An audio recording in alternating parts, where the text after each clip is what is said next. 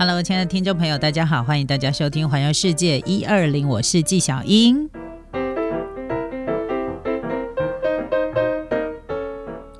呃，台湾呢，其实已经进入了超高龄社会了，然后就是老人的比例会变得比较高。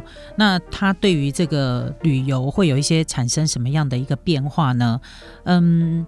以前可能在年轻人很多的时候，大家都觉得就是笑脸郎嘛，家里当然那戏可以去行，戏可以去接头，对吧？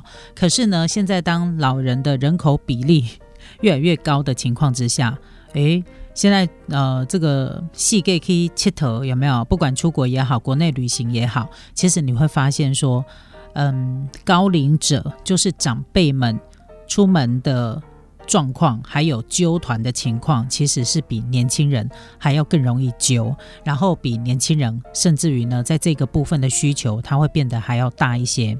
那再加上啊，现在呢，可能也有很多的年轻朋友们也很希望说可以带着自己的父母出国旅行。其实我有一个蛮大的遗憾，就是嗯，没有带我妈妈到日本去旅行。好。这个是我觉得还蛮遗憾的一件事情啦。虽然我妈妈她也不太喜欢，就是她很害怕搭飞机，但是我一直觉得哦，嗯，人应该要突破，所以很想要带我妈妈到国外去旅行，尤其是到日本去旅行哦，因为她也非常喜欢看日本节目这样。那结果当然最后这个愿望我当然是没有实现啦哦，呃，有一点遗憾，所以呢，我决定。把我的脚跟我的眼睛当成我妈妈的脚跟我妈妈的眼睛，好不好？制霸全日本。好的，那当然啦。其实日本自由行或者是日本旅行哦，不管是跟团或者是你自己走的旅行，都已经对台湾人来说是一个相当人气的一个呃旅游安排了。那当然啦，嗯，现在呢，日本跟台湾之间的距离其实也越来越缩短了嘛，哈。那甚至于有很多人是那种一日生活圈哦。那当然，旅行对于年轻人来说会觉得它就是一种娱乐，但是呃，最近也相当流行哦，就是带着自己的爸妈，好，或带着自己的长辈到日本去旅行。那今天呢，跟大家来谈一谈，怎么样可以带爸妈出门去旅行。其实带爸妈去旅行有一些要去注意的要点，大家可能要特别的当心跟注意。对年轻人来说呢，是那种可以搭红眼航班，然后红眼航班就是一整个晚上没有睡，然后你可能早上六点多你搭那个凌晨两点三点的飞机，早上六点多七点多到日本的时候，你可以开始一天的行程。你想想看，这个可以发生在六七十岁以上的爸妈身上吗？没办法，不要说六七十岁，五十岁都没办法。好。所以，首先，我觉得航班的时间，我会建议大家尽量就是安排那种中午以后的航班。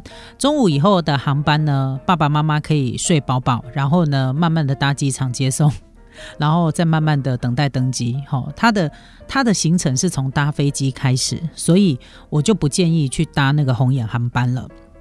然后也不适合搭晚上的航班，太晚的航班。所以我觉得最最好的一个呃，这个出发的时间，航班时间大概是早上的十点，一直到下午的三点左右，我觉得都是还蛮适合的。那再来就是呢，安排。跟长辈出门的行程绝对不能够太密集，你必须安排有弹性，而且要有很多的休息时间啊。那再来就是，即便呢年轻人出门自己体力很好，你一天可以冲很多个景点，但是呢对于爸妈来说，体力上真的没有办法负荷一天跑好几个点。好，所以呢，最好就是走经典行程就好。那所谓的经典行程，就是观光客行程。比如说，你一天呢就安排两个点就好，早上一个点，下午一个点。那有时候一个点呢，它可能就必须要。花费你好几个小时的时间，那在这好几个小时的时间里面，你还要安排那个休息哈，比如说到咖啡厅啊，到那个 kids a d e n 啊，就是那个可以休息的，嗯，那个叫什么，喝茶的，可以喝茶喝咖啡的那种呃店，然后去休息，然后再来就是要让他们吃饭也要正常，好，所以呃。经典时行程可能比较适合。那在交通上，为了要节省那个交通的费用，其实就很适合那种一日券啊，那种 one day pass 这一种。好，那呃，当然一定要准备副案，就是万一你所要走的这个行程呢，它是没有办法让你完成的，有一些状况的时候该怎么办？哈，所以呢，还要准备一些副案的行程。这样才能够避免呢自己精心安排的旅程可能发生的一些出错。那还有就是呢，要让爸妈出门以前，你一定要先讲解清楚，说，哎，你这一趟行程安排了哪些点，然后有一些要注意的事项是什么，事先一定要做那个行前的那个行行前通知，哈，就是呢行前的那个通知呢，我觉得都应该要把把它讲清楚，因为。不要说那个爸爸妈妈，即便是年轻人，有很多人根本没有参加那个行前说明会啊。所以你行前说明这个部分，如果讲得越清楚，对于带爸妈出门的时候，你就会越顺利。因为这样可以一方面可以让这个家里面的长辈呢，心里面有个底，会安心，不会觉得好像来一个迷航之旅，然后我要跟着我的孩子，就是嗯再被招一个都维 k 这样子。然后有没有什么要注意的地方？因为其实你不太可能二十四小时都跟着你的长辈，所以。行前说明这个部分讲得越清楚，对于行程的安排是越有帮助的。那再来就是呢，同行的爸妈跟长辈记得帮他们多拍照，因为难得的这个全家人呢，老老少少一起出门旅游，一定要拍照留念或者是摄影留念，特别是如果是。呃，专门安排的校庆旅行程，当然要特别的记录跟留念。如果是那种常常有在社群网站上面活跃的长辈们，你就很适合呢，上传一些欢乐的游玩的照片，分享给他的亲朋好友。这不止呢，让这个爸爸妈妈觉得值得骄傲，以后呢，在他们的嘴里，你就是那一个不辞辛劳可以带他们出国旅游的孝子或孝女了。所以这一点叫做留下记录很重要。好，那虽然说呢，到日本去旅行什么都有，你可以什么都不带，都可以用买的。不过呢，对于这个家里面的长辈，如果有在吃那个呃长期处方签的药物的时候，平常他有在吃用习惯的药品，还是要备着。再加上日本的温度，其实同跟同时期的台湾比起来，日本的气温比较低，特别是在春秋季节的时候，早晚早晚特别的冷，所以呢。口这个外套啦、口罩啊，一定是有备无患的。那如果也要搭车比较长的时间的时候，还要准备一些晕车药，还有一些小零食，这些东西要准备好。那再来就是呢，一定要先做功课。因为呢，像当地有一些什么样的土特产，你要介绍给长辈买回去的，好增加一些购物的乐趣。那购物绝对是在自由行当中一个很大的乐趣。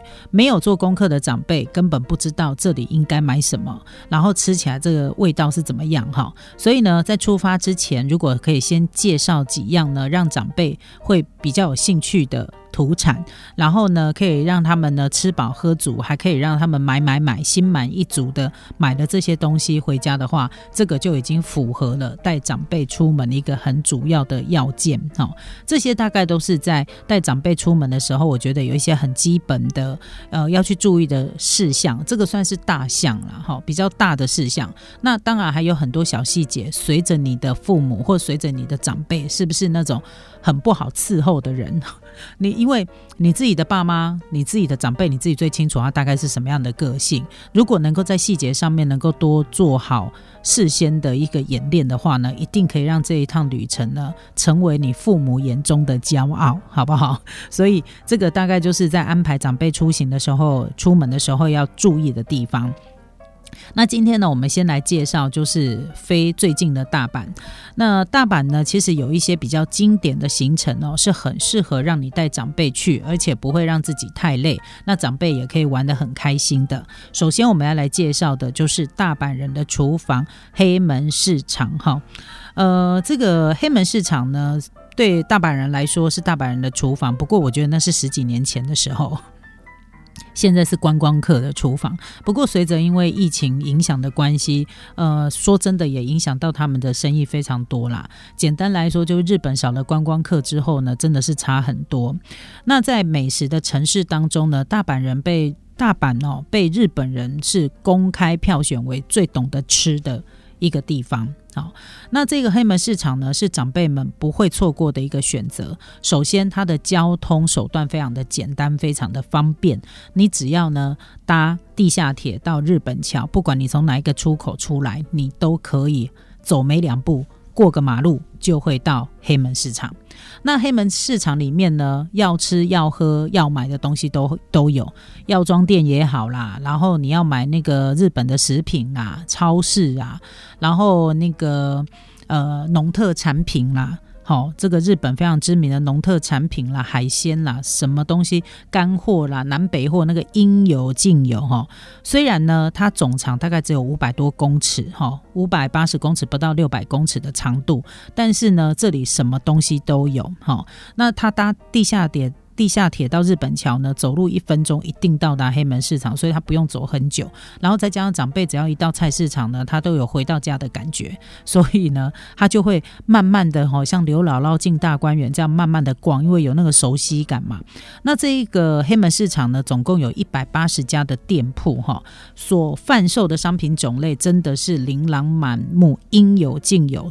我觉得都是长辈最喜欢的，什么生鲜蔬果，还可以边走边吃的一些。那个熟食炸物、生鱼片，还有很多呢。大阪有名的这个土特产，然后药妆店这里也买得到。所以呢，大阪的美食文化大概可以在这个地方让长辈窥之一二，也可以感受得到呢。这个大阪民众的日常生活。只不过啊，呃，黑门市场呢，你要特别注意，它星期天还有国定假日是它的定休日，就是它公休的日子哈。那甚至于有一些摊贩的营业时间非常的短，所以呢，如果要安排来。黑门市场的话，大概就是安排两三个小时，慢慢走，慢慢吃，慢慢的购物。我觉得这个长辈应该都会很喜欢。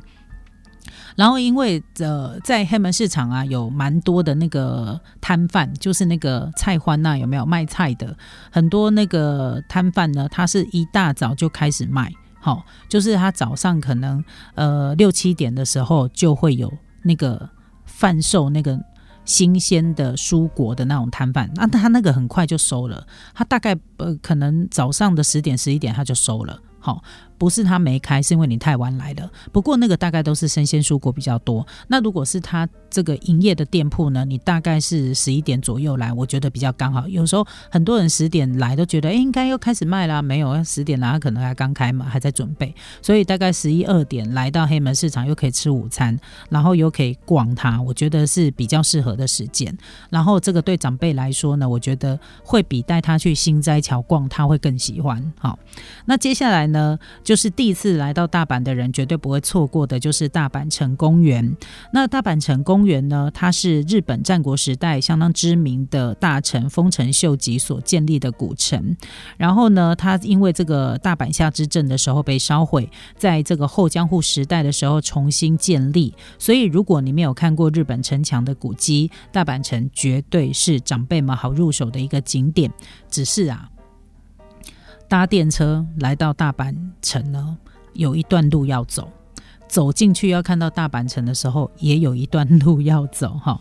所以呢，呃，这个这个行程逛大阪城这个行程呢，脚程不能太快，否则长辈会受不了哈。那但是呢，这个一旦来到这个地方之后呢，它在大阪城的周围，它就有一些呃，我觉得还不错的一些。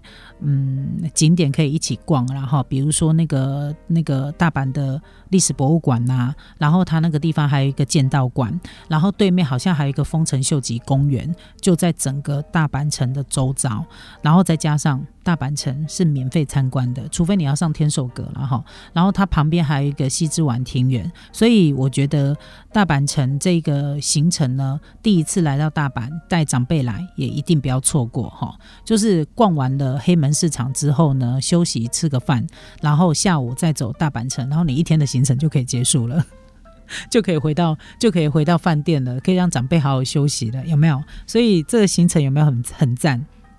好，那接下来呢，我们来介绍的这一个呢是大阪生活惊喜馆。其实大阪生活惊喜馆它比较像是一个像小人国一样的那个历史博物馆。好，这样讲展览馆啊，我觉得它比较像一个展览馆哈，因为呢，长辈们很喜欢念叨着自己年轻时候那个美好的怀旧的那个过程哈，所以呢，带他们来到这个大阪生活惊喜馆呢，它是日本第一个以大阪的住家以。住家及生活为主题的一个博物馆。